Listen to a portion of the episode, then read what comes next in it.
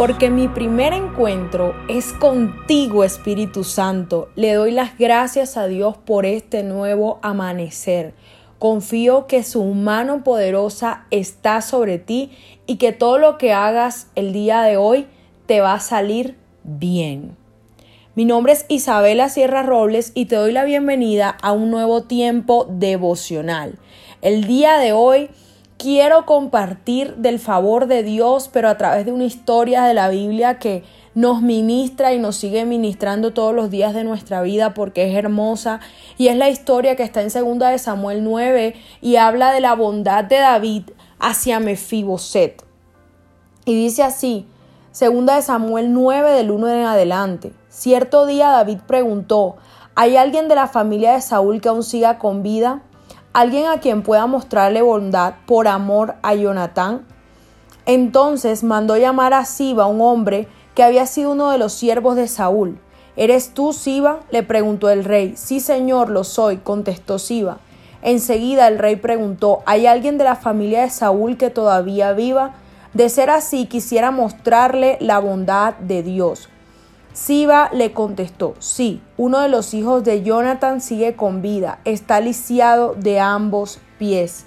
Miren qué hermosa es la palabra, porque si se acuerdan al inicio de la semana hablábamos de que Nehemías oraba para que pusiera el Señor en el corazón del rey el ser bondadoso con él.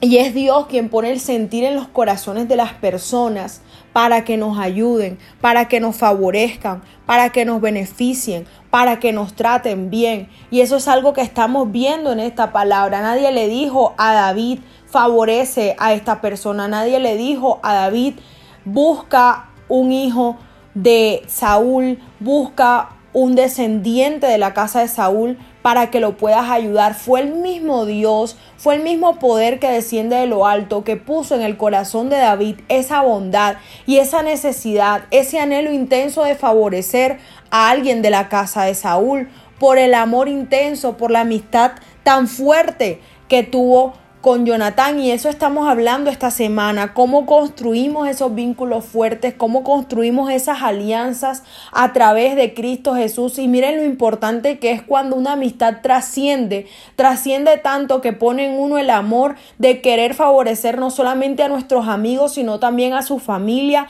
por muchas generaciones. Ya Jonathan no vivía, ya Saúl no vivía, sin embargo el poder de Dios es tan grande que no nos desampara, siendo Mefiboset lisiado de los pies, estando Mefiboset solo, Dios usó a David, al rey David, como un instrumento para ponerlo en un lugar de honor. Y hoy quiero compartir ese mensaje contigo. No sabes de dónde, no sabes cuándo, no sabes cómo, pero el Señor sí está moviendo a muchas personas para que te ayuden. El Señor se está colocando el anhelo en el corazón de esa persona que tú anhelas que te ayude. A veces dices, Señor, pero ¿cómo hago? ¿De dónde vendrá mi socorro? Y hoy te reitero que tu socorro viene de Jehová, quien hizo los cielos y la tierra. Y así como Befiboset, cuando menos lo esperes y a través de quien menos lo esperes, llegará tu bendición. Dios te guarde en este día.